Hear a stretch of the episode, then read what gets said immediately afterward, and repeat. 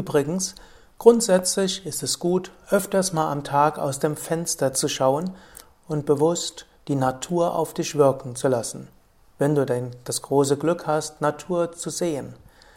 Natur kannst du sehen als Bäume, vielleicht auch als Himmel, als Wolke oder als Sonne. Gut, in die Sonne wirst du nicht reinschauen, hm, denn das wäre schlecht für deine Sehkraft. Aber kurzes Trattag geht eben auch, indem du den Blick in die Weite richtest, auf die Bäume, auf den Himmel und vom Herzen her spürst. Auch das gibt dir neue Gelassenheit und Ruhe. Das war's für heute. Mehr auf unseren Internetseiten unter www.yoga-vidya.de